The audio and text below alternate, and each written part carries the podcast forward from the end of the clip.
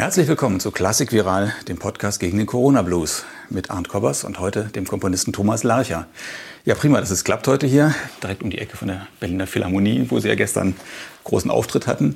Für Menschen, die die Musik von Thomas Larcher nicht kennen, also ich finde, das ist hochinteressante, komplexe Musik, aber zugleich unmittelbar zugängliche und emotionale Musik. Auch gestern das Konzert, das war die deutsche Erstaufführung des äh, Konzerts für Klavier und Orchester mit Kirill Gerstein als Solist, den Berliner Philharmonikern und Semyon Bitschkow. Herr Larcher, wie ist Ihre Stimmung heute? Ein wenig verkühlt, äh, aber sonst, sonst ganz gut. Weil äh, ich hatte, musste gestern noch, ähm, nach dem Konzert gibt es ja nichts. Und wir hatten, wussten nicht, dass äh, vor der Philharmonie dieser äh, Würstelwagen noch offen hat. Deswegen habe ich vorher noch Champagner besorgt und, und Brötchen und bin durch Berlin gelaufen und habe mich dabei ein bisschen verkühlt, aber das macht nichts. Aber Sie konnten hinterher noch anstoßen dann? Ja, natürlich. Draußen ja, an der freien Luft oder nein, was drin machen? Nein, nein, schon, schon drinnen. Mit, mit, es gibt ja genug Platz für Abstand und so weiter in der Philharmonie. Das stimmt. Können Sie solch einen Abend eigentlich genießen? Also während des Konzerts oder vor dem Konzert? Oder kommt das Genießen erst hinterher? Ja, das Genießen ist jetzt nicht so ähm, meine Kategorie. Genießen sollen es ja die anderen. Aber ich bin natürlich bei den Proben dabei. Das ist Arbeit und, und uh, Hören und, und ähm, auch Diplomatie und auch ähm, Kalkulation, was man jetzt sagt in dieser knappen Zeit, die es ja immer gibt bei den Proben. Und was man nicht sagt, was nicht so wichtig ist, einfach, man muss ähm, im Stück sein, um das, um das auch gut erfassen zu können, wie man jetzt bei den Proben steuert und, und, und wirklich agiert. Und am Abend ist es dann ja es ist interessant manchmal, aber, aber ich bin auch schon vor den Aufführungen dann weggefahren, weil das ist dann ein Punkt, wo man ohnehin nichts mehr machen kann. Mhm. Ist das ein Unterschied, ob äh, Sie bei einer Uraufführung dabei sind oder ob Sie das Werk schon mal gehört haben? Das war jetzt die. Ja, doch, doch, doch, doch, ja, das schon. Also es gibt so ein Phänomen, dass ein Stück beim zweiten Mal spielen immer leichter geht. Selbst wenn die Interpreten die Uraufführung gar nicht gehört haben oder auch gar kein Band davon haben. Es ist irgendwie ganz was, was Komisches. Insofern ist man auch nicht mehr so nervös ähm, bei der zweiten Aufführung wie bei der ersten, weil es gibt einfach viele, viele Ebenen, auf denen Fehler passieren können, wo es mächtig schiefgehen kann oder wo es komplett schiefgehen kann. Also das geht ganz banal von, ähm, ja, bei diesem Stück war zum Beispiel der erste Satz und der zweite Satz in, in den Taktzahlen durchnummeriert. Auf einmal in der Solostimme, sonst aber nicht. Das kostet einfach Zeit. Und, mhm. und, und, und der muss, wenn der in der Probe dann draufkommt, ah, das ist so, und das ist in der Partitur und in, in den anderen Stimmen anders, dann, dann verliert man einfach eine Viertelstunde im, im, im blödesten Fall. Mhm. Und die geht einem ab. Also mhm. Zeit ist Geld hier. Oder es, kann, es geht natürlich dann auf ganz andere Ebene dorthin, dass man natürlich bei jedem Stück versucht, ähm, in der Instrumentation, äh, in der formalen Gestaltung, in den Farben, in, in, der, ich weiß nicht, in der Form zu experimentieren oder weitere äh, andere Ideen als in den vorherigen Stücken zu, zu elaborieren. Und natürlich kann da was schiefgehen. Das ist ganz klar. Man kalkuliert es vorher und man geht es hundertmal durch und schmeißt es dreimal weg. Aber natürlich ähm, kann alles schiefgehen. Das ist ganz, ganz logisch. Mhm. Sie müssen natürlich als Komponist vorher eine ganz genaue Vorstellung haben, wie es klingen äh, soll und klingen wird. Aber trotzdem die Frage, so als Nicht-Profi, Nicht-Musiker, können Sie sich das wirklich ganz genau vorstellen? Oder ist es dann doch ein Unterschied, wenn das Orchester das tatsächlich spielt? Ja, es gibt grundsätzlich einen Unterschied, dass eigentlich Live-Musik einfach eine wirklich physische Erfahrung ist. Wirklich etwas, was man ähm, also einfach ohne diesen Übertragungsweg der, der, der Schallwellen in, heutzutage in, in, in, eine digitale Form und diese Rückverwandlung wieder in, in, Schallwellen, dass da nicht dasselbe herauskommen kann, das, das ist ja völlig klar. Das äh, würde ich weit über dieses vielbeschworene Gemeinschaftserlebnis des Konzerthörens noch stellen, einfach weil ähm, auf diesem Weg geht einfach viel verloren. Und wenn man direkt bei der Musik ähm, sitzt oder steht oder was auch immer, dann ja, man muss nur einmal, einmal ein Orchester dirigiert haben oder drinnen gewesen sein, wie, wie sehr das auch wirklich das Podium äh, zittern lässt oder, oder wenn, wenn wirklich die Trompeten hinter einem loslegen, was das wirklich physisch auch heißt. Das ist äh, toll auf der einen Seite und für die Musiker höchst anstrengend auf der anderen Seite. Aber es gibt einfach ein, das ist für mich der Urunterschied zwischen Konserve und, und, und Frischfang. Mhm. Ja, Sie sind ja auch Pianist oder waren das? Ja, kann man sagen, sind oder waren? Naja, ich werde es vielleicht noch. Würde Sie nicht reizen, an so einem Abend dann auch da, dass Sie dann denken, Mensch, da wäre ich jetzt auch gerne auf dem Podium und gerade bei einem eigenen Konzert? Wäre eine typische Situation für mich gewesen, so sagen wir mal vor 10, 15 Jahren. Ja, ja, klar.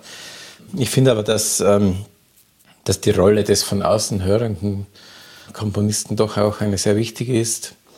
Also ich bin ja viel im Saal dann, ich höre das wirklich auch aus verschiedenen Distanzen ganz bewusst von weiter hinten und vorn. Ich, ich, ich kann das auch ausbalancieren, was, was der Dirigent einfach in dieser Weise nicht kann, weil er nicht die Vorstellung hat, haben kann, vielleicht so wie der Komponist, wie das wirklich klingen soll, dann und ähm, das wiederum, das, das, das ist einfach ökonomisch, wenn jemand dabei ist und selber sozusagen sich ein bisschen aus dem Spiel nimmt und hier eine, eine, eine Guidance oder einfach eine, eine Richtung von außen gibt. Aber Sie haben ja als, als Komponist selten eigentlich einen direkten Kontakt zum Publikum. Ähm, ist das für Sie wichtig, ab und zu mal wirklich da im Publikum zu sitzen und auch zu sehen, wie die Musik ankommt? Beeinflusst Sie das irgendwie? Wenn Sie merken, das funktioniert, das funktioniert nicht, ja, ja, das funktioniert ist, anders, als ich mir das gedacht habe oder so? Manchmal sehr komisch, wenn man, wenn man die Meckereien hört von den Leuten, die nicht wissen, dass man der Komponist ist. Aber die Leute um mich rum, die waren sehr angetan. Ja, ja, auch die also, Ältere, also, oh, ja, das toll. Ja, also es ist, ähm, ja, es, es, ist auch manchmal auch, auch sehr äh, berührend, ehrlich, dann, dass, dass Leute wirklich ähm, ja, wie man so sagt, ergriffen sind von, von der Musik und spontan sagen, dass, dass das jetzt etwas, etwas war, was, was sie sehr berührt hat oder ihnen wirklich sehr gefallen hat oder ihnen zu Herzen gegangen ist. Mhm. Das ist ein, ein Aspekt einfach in, in der Musik, der, der mir sehr wichtig ist, weil so bin ich aufgewachsen. Also ich, ich bin auch aufgewachsen, weil mich Musik angerührt hat, weil ich begeistert war, weil ich, weil ich äh, ergriffen war in vielen Facetten von Musik und es, es ähm, ist etwas, was wir als Profis und da äh, rechne ich sozusagen die, die, die andere Seite, also die eines, eines Schreibenden über Musik auch dazu. Wir, wir haben natürlich unsere Computer eingeschalten im Kopf und, und, und zerhacken und analysieren und, und, und schauen auf ganz andere Dinge, die Voraussetzungen sind, dass Musik leben kann oder zum Leben kommt, aber, aber die einfach nicht ähm, die unmittelbare Wirkung der Musik auf das eigene Innenleben direkt, äh, so direkt, ähm, ungefiltert durchlassen. Ist Ihnen das wichtig, wie Ihre Musik beim Publikum ankommt? Oder denken Sie auch daran beim Schreiben? Ich meine, es gibt ja noch Komponisten, die sagen, ich äh, fühle das in mir oder ich habe das in mir, ich schreibe das auf. Wenn das Publikum das nicht versteht, dann ist es äh, noch nicht geschult genug oder muss ich da tiefer reinhören.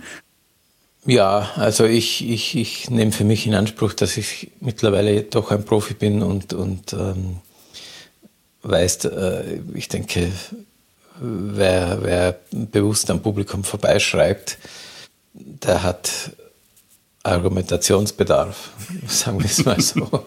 Nein, einfach, äh, ich, ich verstehe das schon aus einer Tradition der Avantgarde her, wo man gesagt hat, man, man ist eine Avantgarde, eine Elite. Man verkörpert einen technischen Fortschritt, zum Beispiel eine, eine Stichwort Stand des Materials. Das ist mir auch völlig klar. Ist gleichzeitig nebenbei bemerkt ein, ein lineares Erbe der Nazizeit. Dieser Glaube an den technischen Fortschritt und an die Überlegenheit der Technik und an die auch irgendwie ästhetisch jetzt vom Futurismus her an die, an die Schönheit und an die Ästhetik der Technik. Also das ist ganz was, ganz was Wichtiges, glaube ich auch. Es gibt ja auch die Geschichte von, von Stockhausen, der seiner, seiner großen Mentoren in Köln ein ranghoher SS-Mann war, der dann an entscheidender Stelle gesessen ist. Und das Verbindende war eben dieser Glaube an den, an den Fortschritt mhm. und an, an, den, an den Aufstieg durch Fortschritt ich glaube, da sind wir mittlerweile ziemlich zerfleddert durch, durch die Entwicklungen in, in der zweiten Hälfte des 20. Jahrhunderts und, und in Anfang unseres Jahrhunderts. Das heißt, ähm, was hier übrig geblieben ist an Avantgarde, ähm, das finde ich hat sehr oft was Sektenhaftes, Verlorenes. Das sind so, so versprengte Zirkel, die irgendwas für sich aufrechterhalten, was, was, eigentlich, was eigentlich schon nicht mehr wahr ist. Insofern, Normalfall, wo, wo das Publikum neue Musik im gemeinen Normalfall einfach über sich irgendwie ergehen lässt, weil man meint, es ist noch eine Bürgerpflicht und die armen Komponisten sollen auch mal gespielt werden. Aber auf dieser Basis kann man ja nicht äh, miteinander arbeiten oder miteinander sich mögen oder umgehen. Also das ist ja, das ist ja entwürdigend dann auch für die Komponisten. Und ich glaube einfach nicht, dass das eine komplexe Aussage durch möglichst komplexe, unverständliche Wiedergabe der Aussage oder Übersetzung der Aussage. Es ist doch die Aufgabe, das möglichst konzise und möglichst klar und möglichst ähm, auch emotional vermittelnd rüberzubringen. Mhm. Also nur deswegen, weil, weil äh, eine Musik vielleicht auch einfach ist, heißt das lange nicht, dass sie nicht komplex gedacht ist. Also hören Sie mal ähm, dritten Satz von, äh, zweiten Satz vom dritten Klavierkonzert von Bartok zum Beispiel. Also mhm. was da alles drinnen ist.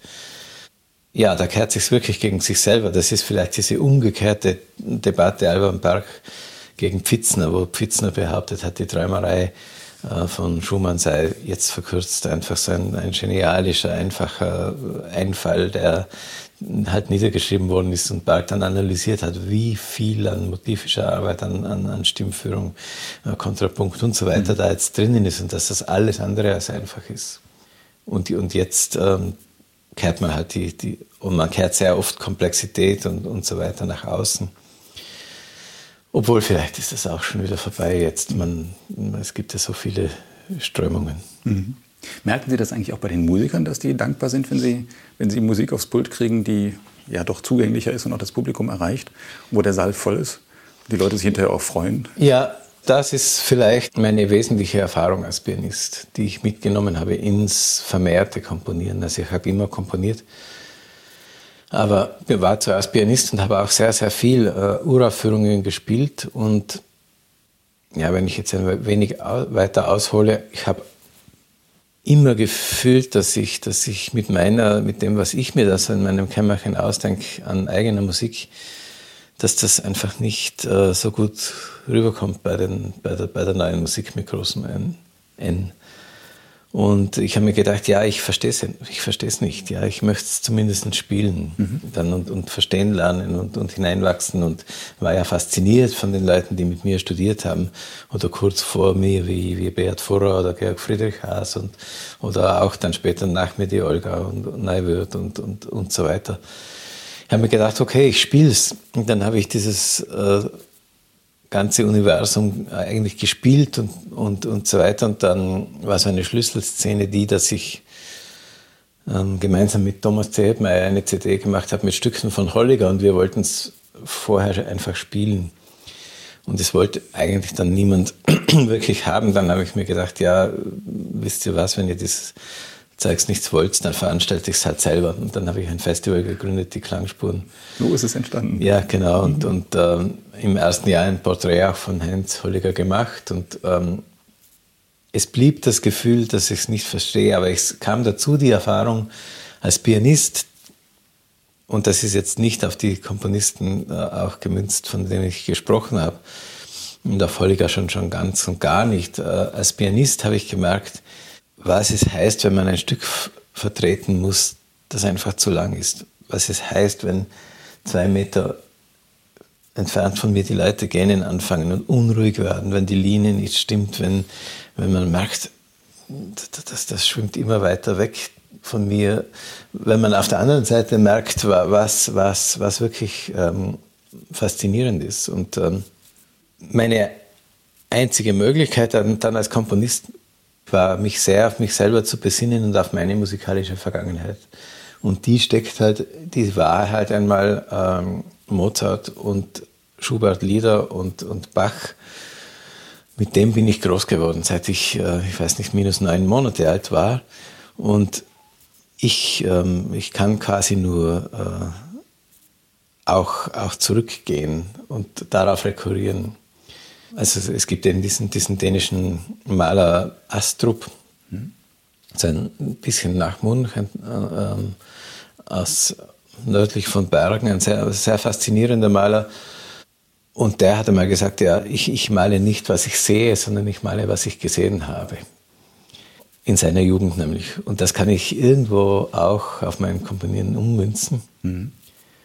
Mein Rückschluss war dann ganz klar der, auch in, durch meine kammermusikalische Tätigkeit, äh, dass ich ganz genau definiert weiß, für wen ich schreibe, auf der Interpretenseite und auf der Zuhörerseite. Und das ist ganz klar, also ich habe mit, mit, mit vielen, vielen Leuten gespielt, von, also ich weiß nicht, Heinrich Schiff und Martin Fröst und Christian Tetzlaff und, und, und, und uh, Boris Berger-Menschikow und ja, uh, Christian Lindberg mit der Posaune, da weiß der Geier, also allen, allen diesen, diesen, diesen Solisten, die, die interessiert sind an neuer Musik, aber auch das klassische Repertoire gelernt haben und die einfach auf eine gewisse Weise mit ihren Instrumenten äh, sehr intensiv verbunden sind und einfach auch darauf aufbauend was machen wollen. Also nicht völlig weg in andere Techniken, in andere, sondern organisch etwas weiterentwickeln wollen.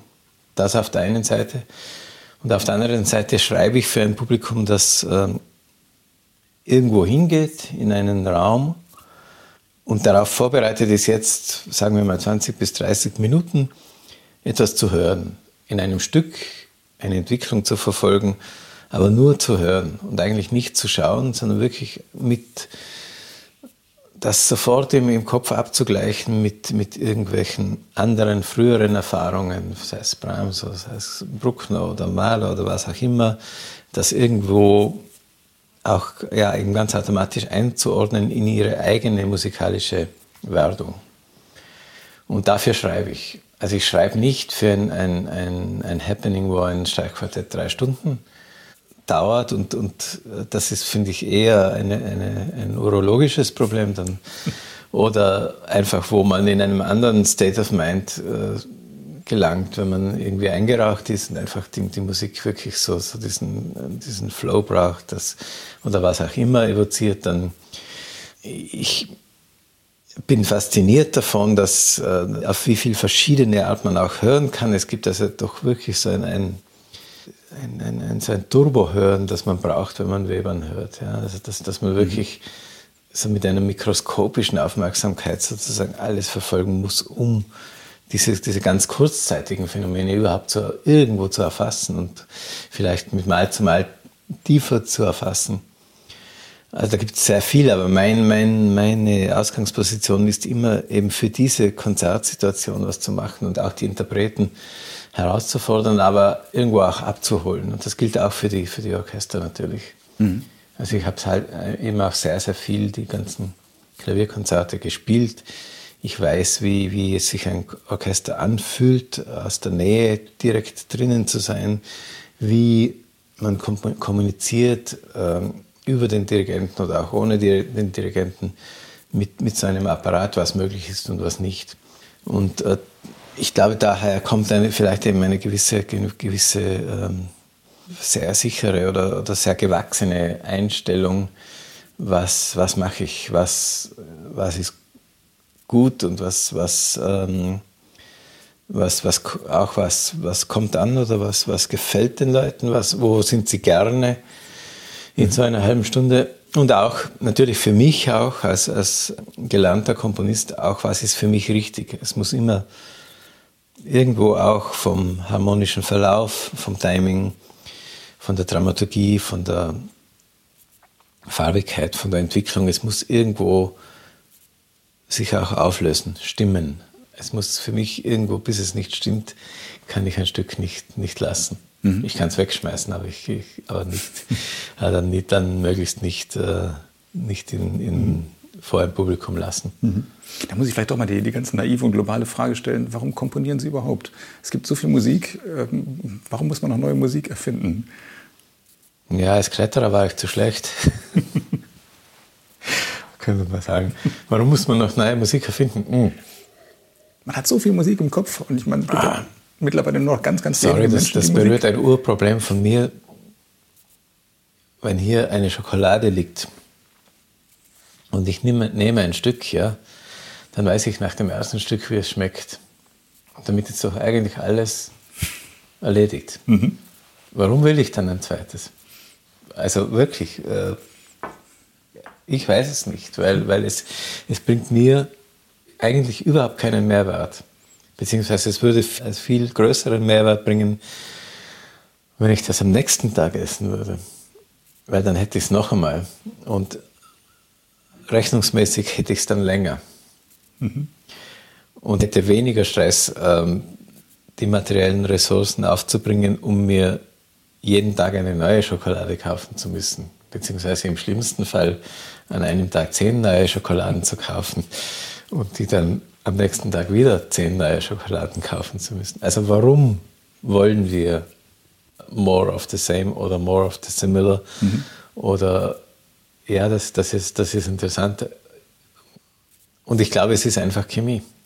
Es ist, es ist mhm. einfach Chemie. Mhm. Und, und ich weiß nicht, was es ist, dass Musik so dermaßen intensiv etwas im Inneren von Menschen triggern kann, wie sie es tut. Mhm. Aber das Merkwürdige ist ja, dass, äh, ja, glaube ich, die allermeisten Menschen, die mit klassischer Musik aufwachsen und die wirklich eine, eine Schulung kriegen und talentiert sind, äh, wie komponieren, vor sich hin komponieren, aber dann sehr schnell aufhören. Spätestens als Jugendliche aufhören und in diese Bahn kommen, mhm. alte mhm. Musik nachzuspielen und als Interpret zu werden. Während es bei der, bei der Popmusik ja, anders ist. Die ja, Leute sind ja, nicht, nicht ja, unbedingt groß musikalisch gebildet, aber es gehört dazu, dass man auf seiner Gitarre oder am Klavier oder was weiß ich, irgendwas eigenes Stücke macht und eigene Texte spielt. Ja gut, das ist die komplexe und, und, und völlig... Äh, absurde Situation, in der sich die klassische Musik befindet.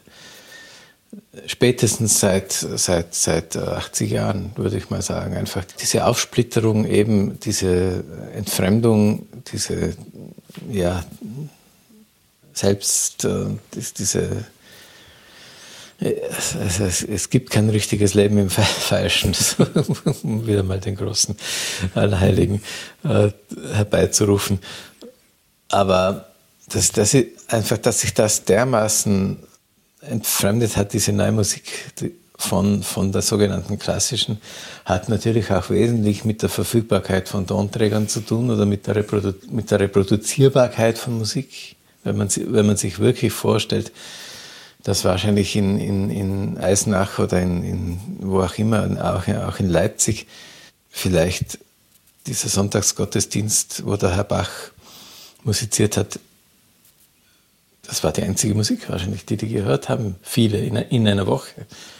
Also es ist ja völlig un, mhm. unvorstellbar. Also es, oder eine, also man verbringt, äh, geht auf eine Wanderschaft und, und, und äh, hört hier und da irgendwo eine Tanzmusik aus irgendwo her und, und, und hat sonst nur die Geräusche, die, oder die Naturmusik, die, die, der Vögel und, und, und, und Tiere. Mhm. Ja. Wobei ich aber glaube, dass die Leute damals sehr viel gesungen haben, dass sie selbst gesungen haben und miteinander ja, zusammen. Ja, ja, also es war nicht musiklos, das Leben. Aber das eben, das, das, Singen ist ja dann doch eine, eine, eine viel vitalere und viel mhm. uh, ursprünglichere und, und auch intensivere Anbindung an die ganze Materie als eben der, der, das, das passive, sogenannte passive Hören, das mhm. nicht passiv sein muss, aber mhm. das, das was war die Frage?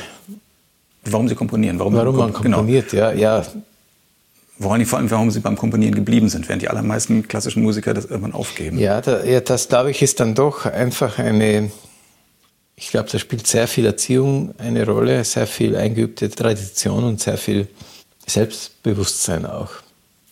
Mhm. Also ich habe ja vorhin auch geschildert, ich, ich hatte ewig lange nicht das Selbstbewusstsein, sozusagen auch den, auch den man stellt sich ja immer irgendwie in die Welt dann mit etwas, was man schafft. Und ich habe immer gewusst, das kann ich nicht vergleichen mit, mit einem, einem, einem kleinen Stück von Brahms oder mit einem auch, auch irgendeinem Schönberg oder ich finde es auch jetzt immer noch so äh, leicht arrogant, wenn, wenn, wenn Komponisten so Selbstexegese betreiben und sich in eine Reihe mit einem, einem Ligetier einem Kurtak stellen gerne oder, oder, oder einem, einem egal, auch in einem Moderna oder, oder einem Berio oder, oder ähm, das finde ich einfach, einfach ein bisschen übertrieben. Ich, ich, ich sage auch oft, meine Stücke sind ja erfolgreich nicht, weil sie so gut sind, weil, aber sie sind vielleicht ein bisschen weniger schlecht als die von den anderen. Da würde ich, da würde ich jetzt widersprechen. Also.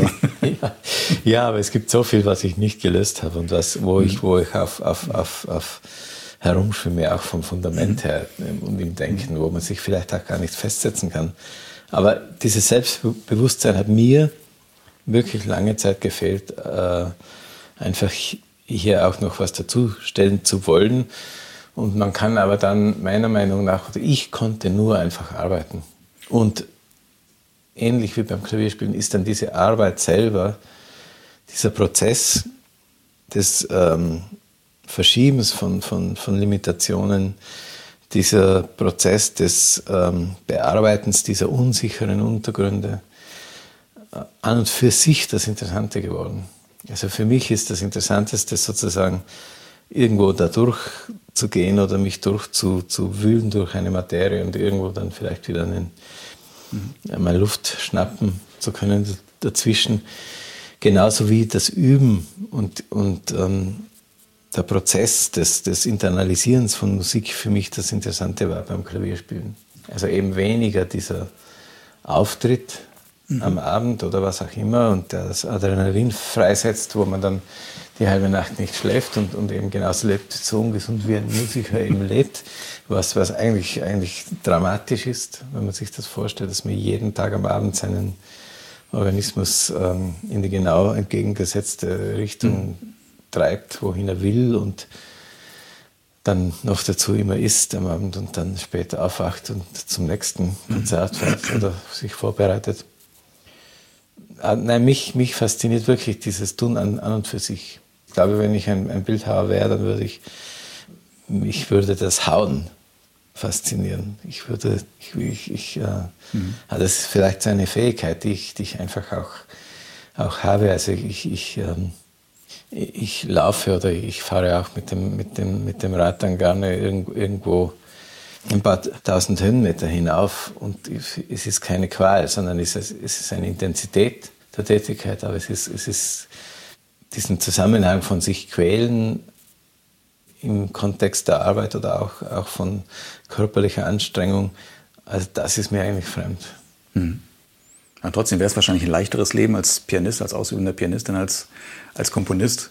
Äh, ja, es kommt auf den Anspruch davon. Mhm. Ich muss auch sagen, ich war nicht, ich war nicht so talentiert als Pianist, dass ich habe und hatte Freunde. Ja, nein, nein, die, die, die, die haben so eine gewisse Schalter im Kopf oder gewisse Vernetzungen die Dinge einfach viel schneller und effektiver vom Kopf in die, in die, in die Physis, in die Finger mhm. zu übertragen. Einfach die, die können sich ein Notenblatt anschauen und können es quasi schon. Also das gibt es wirklich. Und das, wenn man das auch einmal gesehen hat, dann, dann erkennt man auch seine, seine mhm. Grenzen. Mhm.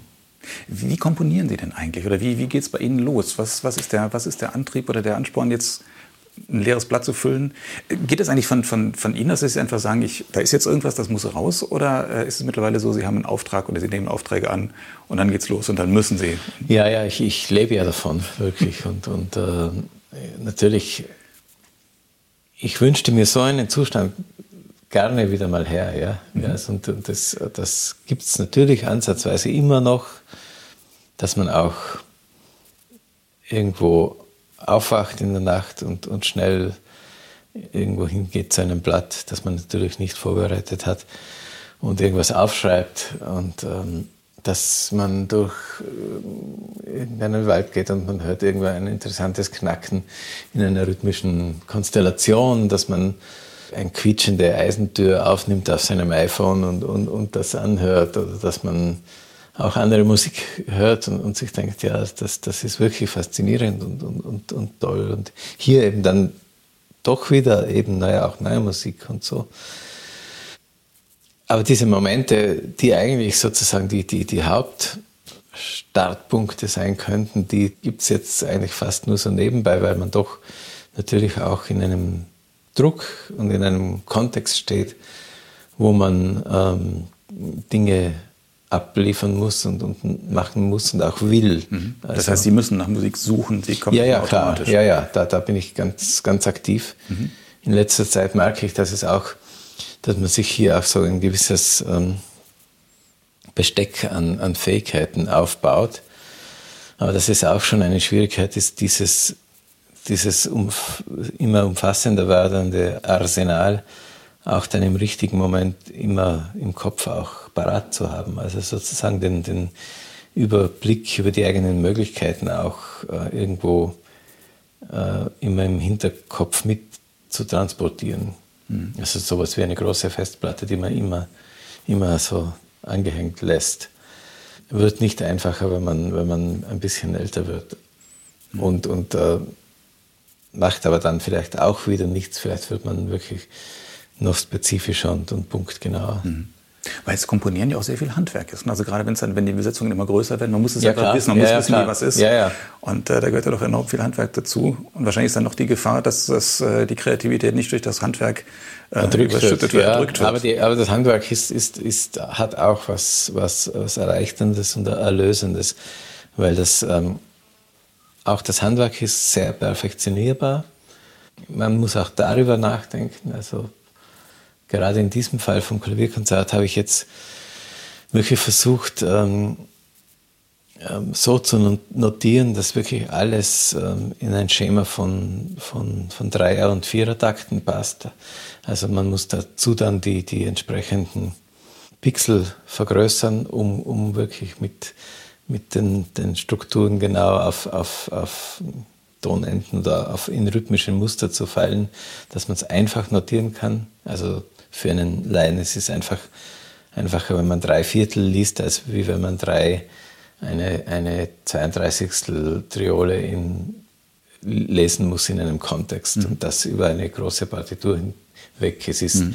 es ist einfacher, wenn man einen, einen Dreiachtel und einen Zweiachtel-Takt schreiben kann, als einen Fünfachtel oder auch einen Elfachtel, wo man dann vielleicht noch eine Figur der Flöte mit 17 Achteln drüber legt. Also man kann das rastern, das mhm. Ganze. Und, und, und es ist für den Interpreten viel klarer, wenn man es möglichst, äh, wenn man ein, ein klares Raster wählt, das sozusagen der, der Musik entspricht. Egal. Aber dieses Handwerk ähm, entbindet einen dann oft ähm, für eine Zeit zumindest das etwas Neues erfinden zu müssen oder, oder auch den, den drohenden Weiterweg beschreiten zu müssen. Hm. Wie viel Freiheit lassen Sie eigentlich den Interpreten, wenn das einmal aufgeschrieben ist? Sie ja schon, sind, Sie, sind Sie gern dabei oder werden Sie gerne angefragt, äh, bei den Proben dabei zu sein und sagen dann auch, klar, ich komme gerne? Nein, ich dränge mich schon auf, kein Problem. Aber nein, normalerweise wollen die Leute schon, dass man da ist, ja. Mhm. ja klar. Aber machen Sie das auch gerne oder sagen Sie eigentlich, äh, schöner wäre es, äh, das Werk ist da und die sollen jetzt das mit damit Das, das ist oft, machen, oft, ein, oft ein, gutes Gefühl, muss ich sagen. Und, und äh, wenn, ich, wenn ich dann auch ein Band höre und, und mir denke, ja, siehst du, die haben das ganz ohne mich gemacht. Mhm. Also war das, kann ich notieren. Also, also war, ist, ist musikalische Notation sozusagen ein, ein Weg, der wirklich auch noch probat ist, um Musik zu vermitteln. Mhm. Also es könnte ja sein, dass man einfach wirklich ein, ein, ein komplexes Computerprogramm braucht oder schreiben müsste, um das, äh, damit Person A das der Person B erklären kann. Aber nein, es gibt immer noch diese ganz alte Notenschrift, die man immer noch so dehnen und so benutzen kann, dass es immer noch möglich ist, neue Dinge damit wirklich zu schreiben. Das mhm. ist schon schön. Mhm. Aber ja, beim Klavierkonzert denke ich mir, dass John, vor allem der, der, Hauptinterpret, also der Pianist, auch eine große Freiheit hat, ausdrucksmäßig. Nämlich, dass er, dass er wirklich auch dadurch die Möglichkeit hat, sich musikalisch einzubringen und mit seiner Person. Weil an diesen Punkten entsteht steht jetzt dann, was man, was man ähm, ja, Interpretation und, und, und äh, Ausformung wirklich nennt. Mhm. Und ich habe sehr oft erlebt bei, bei verschiedenster Musik, dass man einfach als Maschine gebraucht wird, als, als Interpret. Mhm. Dass man einfach ähm, so in so, so an, anspruchsvolle äh, Zusammenhänge geworfen wird, dass man eben wirklich froh ist, wenn es gemeinsam aufhört, weil dann, dann, weiß man ja, okay, man, man ist dort und, und man funktioniert einfach nur wie ein, ein schlechterer Computer, weil der bessere kann man ja nicht sein. Mhm. Und ich möchte aber, dass das die Interpreten sich, die wollen nur Musik machen, die, die, wollen, die wollen äh, auch von sich was einbringen und das ist super. Und dann muss man ihnen aber auch die Freiheit lassen.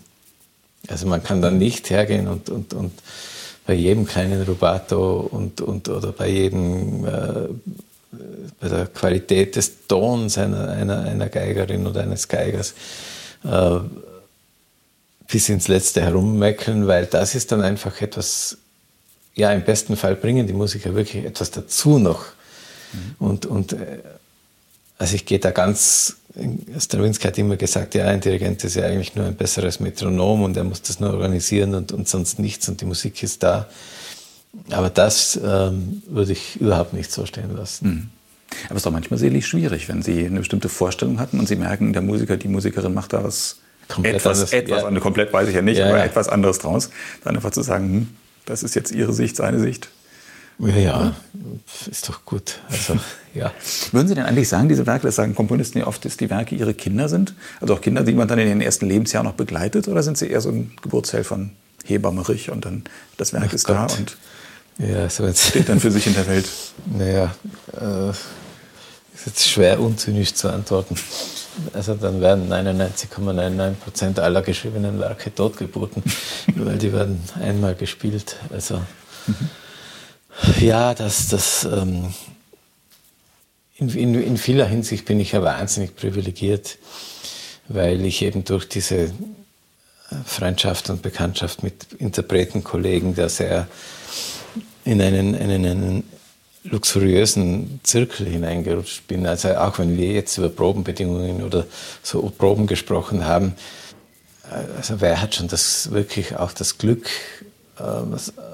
äh, zu sagen zu können, ja, ich, ich, bin bei den Berliner Philharmonikern und wir haben zwei, drei Proben, äh, wirklich ganze auch und, und viel Zeit und, und, und sowas. Das ist ja, ich kenne viele Leute, die das wirklich verdient hätten und wo man genau weiß, nein, das wird, das wird nie passieren. Und, und ähm, desto, desto schlechter die Bedingungen oder desto, desto, ich weiß nicht, es gibt bei vielen Orchestern halt auch dann schlechtere Bedingungen oder weniger Zeit oder mehr oder, weniger Verständnis auch. Oder das ist alles dann, dann ganz klar, wenn ein Orchester ein Theaterorchester, ein Musicalorchester, ein Konzertorchester und ein Ballettorchester gleichzeitig ist und dann gleichzeitig nur 65 Stellen hat. Äh, ich meine, die, die, die Leute kommen dann auch am Zahnfleisch daher mhm. und dann kommt noch so ein Komponist und, und will dies und das und, und dass es auf der dritten Triolenachtel kratzen soll, dann verstehe ich das, dass das einfach manchmal der Hut äh, da hochgeht und dass das nicht so lustig ist, auch mhm. für die Musiker. Mhm.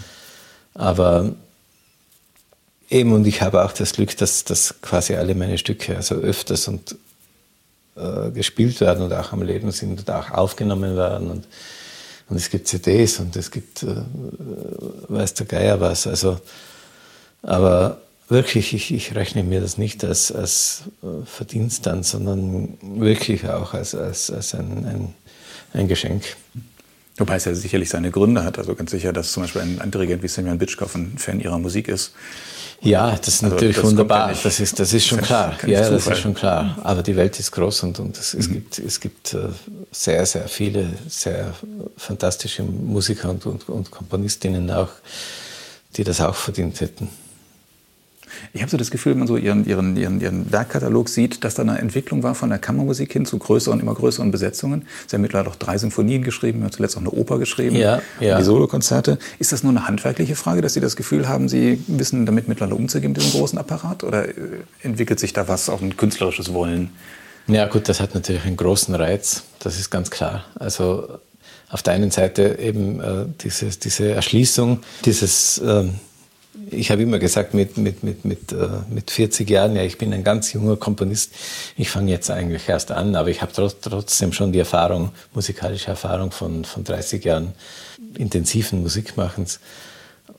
Aber das ist ein Reiz, äh, sozusagen diesen, diese Apparate auch zu beherrschen. Es ist auch eine Aufgabe meiner Meinung nach, die Orchester weiterzuentwickeln aus einem Fossil des Ende, vom Ende des 19. Jahrhunderts auch etwas herauszuholen, was heutig ist und auch instrumental das sozusagen zu erweitern, zumindest mhm. flexibel zu halten, äh, lebendig zu halten und lebendig zu machen, um damit auch das Überleben auch der Orchester zu sichern. Mhm.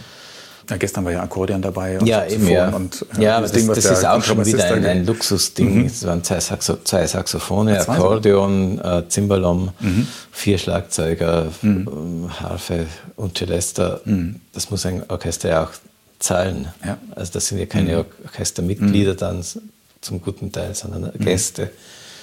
Aber einfach trotzdem finde ich es wichtig, ja, hier, hier weiter zu gehen. Durch die Entwicklung der, letzten 18 Monate natürlich wird äh, jeder darauf hingestoßen, dass auch Entwicklungen reversibel sind und dass es nicht nur darum gehen kann, immer größer zu sein, sondern äh, dass man vielleicht auch punktgenauer sein könnte, dass man auch wieder klarer, durchsichtiger äh, sein könnte. Ich habe früher sehr oft gelächelt über den Farbenrausch, äh, der, also die Farbmanie von Spektralisten und, und so weiter. Und äh, merke jetzt, dass ich nicht so viel was anderes mache.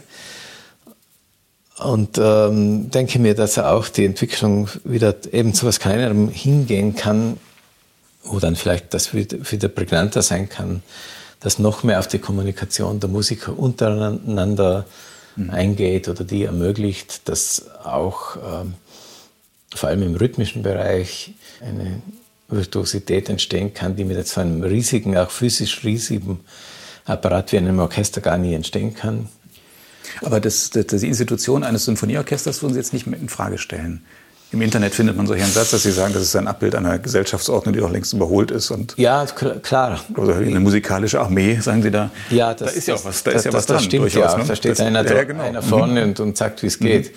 Aber die Realität ist eben viel, viel vielschichtiger. Mhm. Und das spiegelt sich doch auch in den Aktivitäten auch der, der Orchester wieder, die sich auffächern können, die in Kammermusik zusammenhängen spielen, die auch in ganz anderen musikalischen Projekten wie Education-Aktivitäten, wie, ich will jetzt nicht nach Amerika schauen und immer diese Pops, also Filmmusikkonzerte nehmen. Da bin ich also weniger, weniger so Fan von. Also ich finde es nicht das Allergrößte, wenn der John Williams die Berliner Philharmoniker dirigiert, aber es ist, ist egal, ist auch okay. Aber ich glaube, dass die Orchester auch beim Luftholen sind und, und sich diversifizieren und sich ähm, ausweiten zu einem, einem, einem, einem Haufen von Musikern, die, die gemeinsam was machen, die wieder alle gemeinsam was machen dann wieder aus, ausbüchsen in ihre anderen, kleineren Projekte. Und ich habe auch, äh, habe neulich äh, seine Oper von Sariaho gesehen, als, äh, nur auf, in, in einer Arte eine Oper, die in Aix war und im Châtelet und überall, also auch durch die europäischen Opernhäuser ge gefahren ist. Und da war eigentlich die Besetzung ähm, eine finnische Harfe, ein Streichquartett, eine Flöte, vielleicht noch zwei Schlagzeuger und zwei Solisten als Sänger und Elektronik. Mhm. Und das war's. Und das mu muss ich schon sagen, finde ich einfach auch ein, ein Modell auch für die Zukunft. Einfach, dass man gerade mit, mit Hilfe von Elektronik und auch mit Hilfe auch von ganz banaler Verstärkung Kammermusik ganz nahe an das Publikum dann mhm. bringt. Auch in einem Detailreichtum, der vielleicht wenn jetzt ein Streichquartett 30 Meter entfernt vor einem sitzt am Podium, gar nicht erreichbar wäre. Mhm. Und äh, einfach dieses Denken, dass man, dass man das aufsprengt, eine große Oper muss großes Orchester sein. Und gar nicht, denke ich. Also vielleicht jetzt genau das, genau das Gegenteil.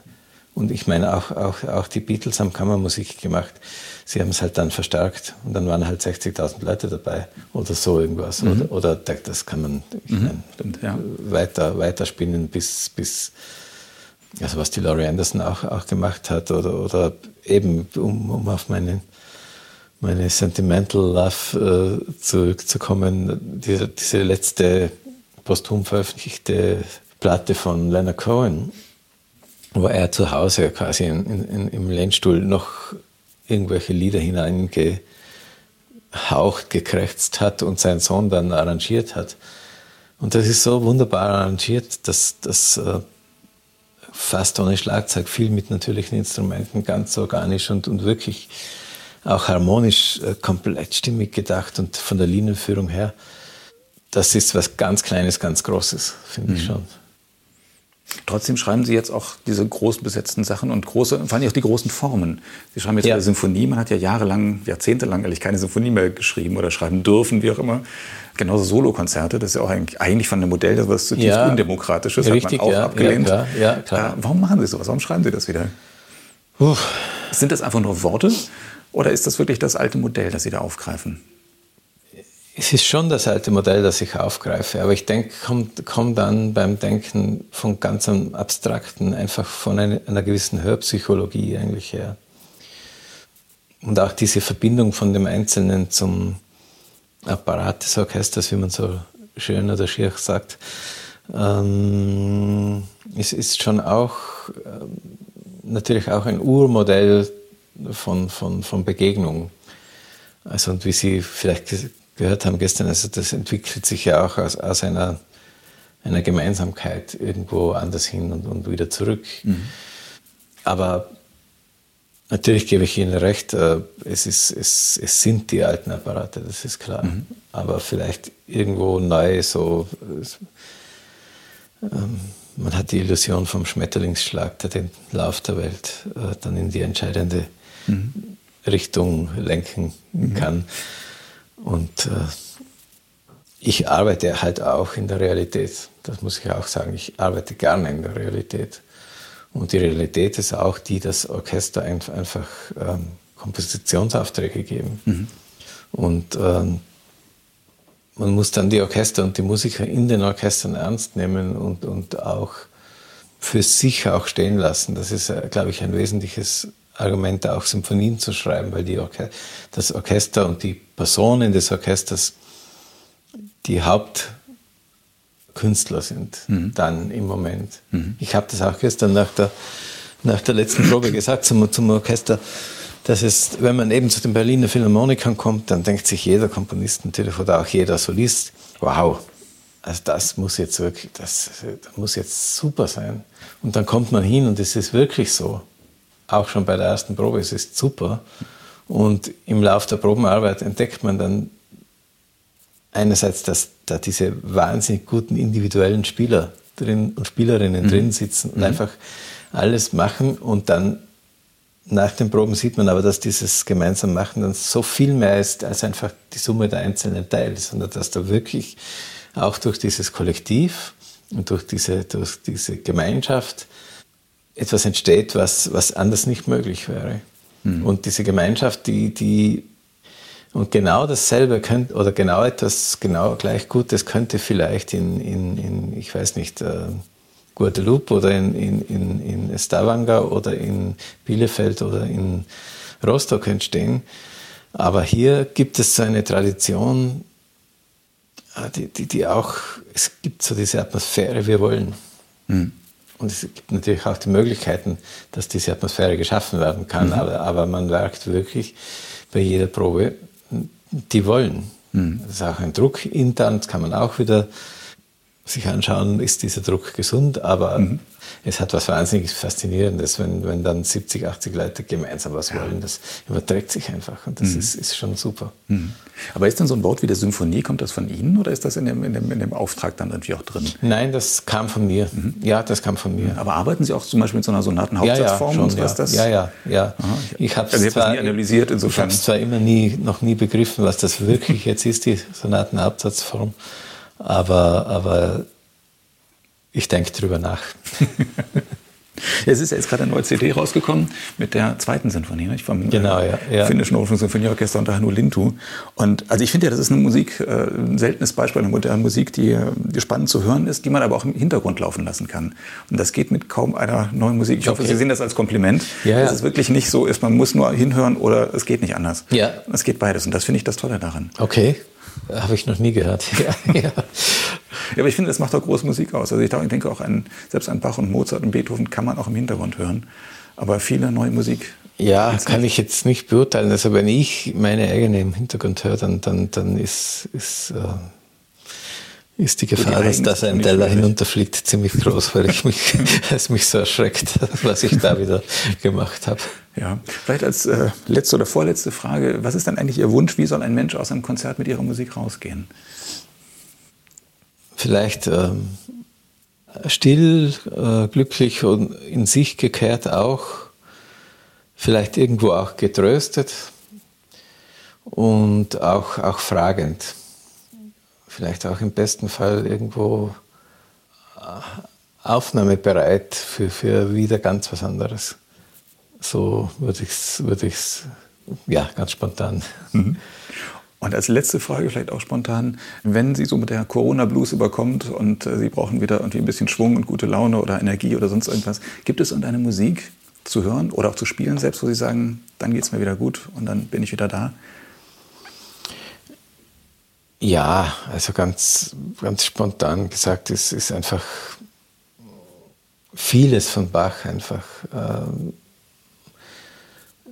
es ist einfach so ein wahnsinniges Phänomen, wie, wie viel Zeit diese Musik überdauert hat und immer noch so direkt zu uns sprechen kann, dass das einfach un unglaublich ist und was für eine Dimension das sofort, sofort öffnet in einem und, und äh, wie das sein kann, das, das ist mir ja ganz, äh, ganz, ganz un un unvorstellbar und, und wirklich, äh, Bach ist natürlich schon so seine Art musikalischer Gottesbeweis, auch wenn ich an, an, an das alles nicht glaube, aber, aber das ist halt trotzdem so.